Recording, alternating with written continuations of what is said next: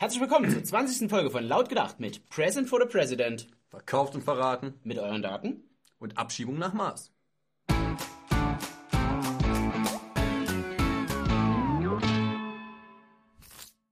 Die ganze Welt redet über Donald Trump. Der Berliner Bürgermeister Michael Müller wollte auch mal auf die ganz große Bühne und hätte halt deshalb einen Brief geschrieben. An Donald Trump. Betitelt war das Ganze mit der Überschrift Jemand hat die Absicht, eine Mauer zu errichten. Also so ein bisschen wie Walter Ulbricht mit Niemand hat die Absicht, eine Mauer zu errichten. Also vergleicht Michael Müller tatsächlich den Grenzschutz zu Mexiko mit dem Bau der Berliner Mauer? Naja, im Gegensatz zu Ulbricht hat Trump den Bau der Mauer vor der Wahl angekündigt und ist vermutlich genau deshalb auch gewählt worden. Ja, und vor allem hat die Berliner Mauer verhindert, dass die eigenen Leute ausreisen, während der Grenzschutz zu Mexiko verhindert das illegale Einreisen. Vielleicht ist ja auch Müller für illegale Einwanderung und hat auch einfach nichts gegen den grenzenlosen Handel von Drogen. Ja, genau genommen heißt illegale Einwanderung auch deshalb illegale Einwanderung, weil sie illegal ist. Das heißt, jeder Staat hat das Recht und auch gleichzeitig die Pflicht, sich dagegen einzusetzen. Wenn in deiner Stadt Schulen zusammenbrechen und Straßen verrotten, erst die Briefträger und dann auch noch die Polizisten sich nicht mehr überall hintrauen können, und vom Flughafen BER wollen wir gar nicht erst reden, dann ist es natürlich sinnvoll, sich um die Probleme von anderen zu kümmern, bevor man vor seiner eigenen Haustür mal den Dreck wegmacht. Eines Tages wird in Berlin eine Mülldeponie nach Michael Müller benannt, denn genau dahin gehört er auf den Müllhaufen der Geschichte. Ja, und weil Michael Müller so eine Flitzpiepe ist, kümmern wir uns jetzt um die außenpolitischen Beziehungen zu den USA. Wir haben es in der letzten Folge angekündigt. Wir machen ein Paket für Trump. Ihr habt auch viele mega coole Kommentare drunter geschrieben, Vorschläge gebracht. Die kulinarischen Sachen, die muss man leider so ein bisschen abtun. Da ist es mit den USA immer so ein bisschen schwierig mit dem Einreisezeugs da. da Quatsch, äh, Zoll. ein Zoll. Zoll. Ihr wisst, was ich meine. Aber wir haben eine ganze Menge coole Sachen. Meiner Meinung nach der beste Vorschlag, den ihr gebracht habt, die Merkel-Zitronenpresse. Für jeden Moment innerhalb der nächsten acht Jahre, wo Mer äh, Trump einfach mal die Schnauze voll hat von Merkel und sagt, er muss mal ein bisschen Frust ablassen, wie so einen Wutball, hier einfach mal was drauf ausquetschen. Schick mal rüber. Ja, und wenn das alles nichts hilft, dann haben wir einen Schluck Jägermeister. Ich weiß, man trinkt eigentlich nicht während der Arbeit, aber das mächtigste Mann der Welt kann man da mal eine Ausnahme machen. Und außerdem kommst du ja auch aus Deutschland ursprünglich und das ist ein beliebtes Ding in den USA. Ja, zur Macht kommen, das ist ein gutes Stichwort. Dieser Typ hat dir dabei geholfen. Pepe the Frog. Halt ihn so wie wir in Ehren, trag ihn am Hemd, hab ihn immer dabei. Button davon mit auf den Weg zu dir. Und die Typen, die dich hier wieder Great Again machen werden, also unsere Sendung, also wir beide, hier unsere Visitenkarten. Kannst du ja ein bisschen im Weißen Haus verteilen, hat der Mad Dog auch mal was zum Lachen. Hochprofessionell. Du kommst zum G8-Gipfel nach, nach Dings da, nach Hamburg, ne? Ist so ein Staatsding. Da kannst du eine Fahne dabei haben, die Merkel. Obwohl, davon will ich mich eigentlich nicht trennen, Digga. Ja, ja, außerdem ist es nicht unser Staat und zweitens kennt er das eh nicht. Hier die richtige Fahne. Schauen wir mal, wie Merkel damit umgeht. Ich glaube, er wird es mehr in Ehren halten als unsere Kanzlerin.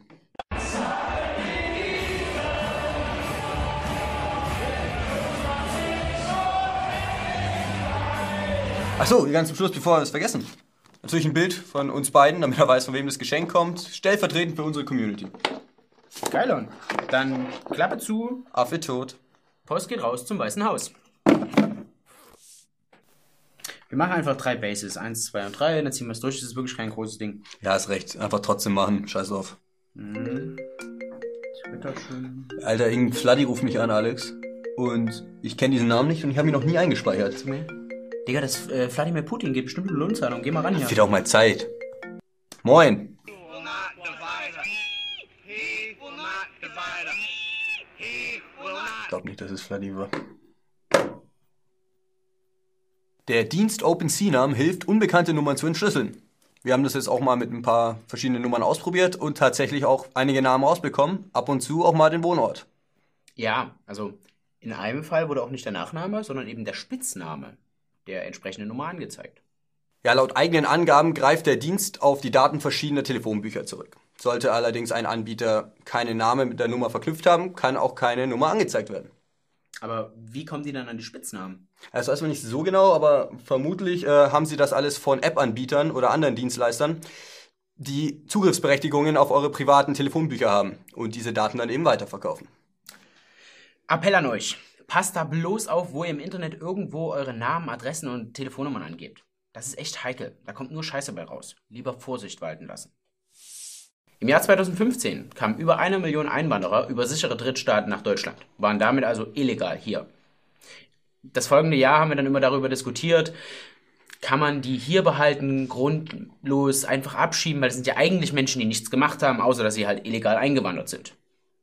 Jetzt im Wahljahr 2017 wird eben immer wieder betont, bis in die linkesten Kreise, die man sich vorstellen kann, dass Abschiebungen nötig sind. Merkel spricht hier von dem nationalen Kraftakt, dass man jetzt eben Abschiebungen endlich durchdrückt.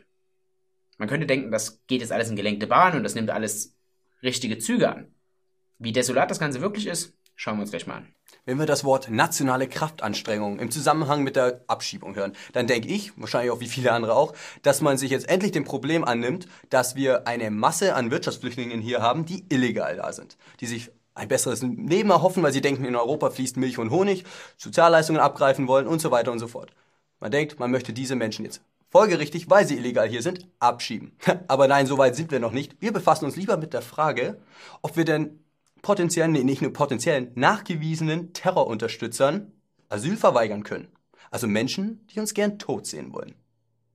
Schauen wir uns mal einen konkreten Fall aus Belgien an. Ein Mann aus Marokko wurde von der belgischen, vom belgischen Gericht als führendes Mitglied einer terroristischen Vereinigung verurteilt. Äh, also ein führendes Mitglied, nicht irgendein so Mitläufer Dulli, ein Tonangeber. Dieser hat dann in Belgien nochmal Asyl beantragt, weil er nicht mehr in sein Heimatland zurückkehren kann, weil er dort als äh, politischer, als islamistischer Extremist verfolgt werden würde. Mir kommen die Tränen. Ja, und sein Antrag wurde selbstverständlich auch abgelehnt. Allerdings hat es dann ein äh, das Verwaltungsgericht dann für richtig befunden, dass man diese Entscheidung kippen müsse, denn das wäre einfach nicht schwerwiegend genug, der Anführer einer terroristischen Vereinigung zu sein, also Leute, die uns den Kopf wegschießen wollen. Solche Leute müsste man trotzdem Schutz gewähren. Das Ganze ist dann zum Europäischen Gerichtshof gekommen und die haben ganz überraschenderweise dann gesagt, dass Staaten Terrorunterstützern kein Asyl gewähren müssen. Danke, dass wir diese Frage endlich geklärt haben. Wir müssen keine Mörder in unser Haus lassen, vor denen wir offensichtlich wissen, dass sie uns den Kopf wegpusten wollen. Ja, oder wie der Fall gestern wieder, wo sie in Hessen mit 1100 Beamten Razzien durchgeführt haben. Dabei ist auch ein 36-jähriger Tunesier verhaftet worden. Nehmen wir das Ganze mal ein bisschen unter die Lupe. Der Typ hat schon mal 10 Jahre in Deutschland gelebt, von 2003 bis 2013. 2008 ist er wegen einer Körperverletzung verurteilt worden, hat sich dann der Freiheitsstrafe entzogen und ist 2015 einfach, um nochmal ganz von vorne zu beginnen, als Flüchtling in Deutschland wieder eingereist. 2016 hat man ihn verhaftet und er sollte nach Tunesien ausgeliefert werden. Warum das? Dort war er angeklagt wegen der, der Beteiligung an einem Anschlag auf ein Museum, wo 21 Menschen ums Leben gekommen sind. Tunesien ist bürokratisch nicht am schnellsten gewesen und die Deutschen haben kurzum entschlossen, okay, wir kriegen diese Papiere nicht alle ran, was machen wir mit ihm? Natürlich, wir lassen ihn frei, weil er ist ja nur ein Mörder, mutmaßlich von 21 Menschen. Was uns die Flüchtlinge mitbringen, ist wertvoller als Gold. Frei nach Martin Schulze. Ja, und ein Jahr später beschließt man dann, gestern, ja, der ist ja schon wieder seit 2015 mutmaßlicher Schleuser für den IS. Da nehmen wir lieber nochmal fest. Schauen wir mal, wann er freigelassen wird.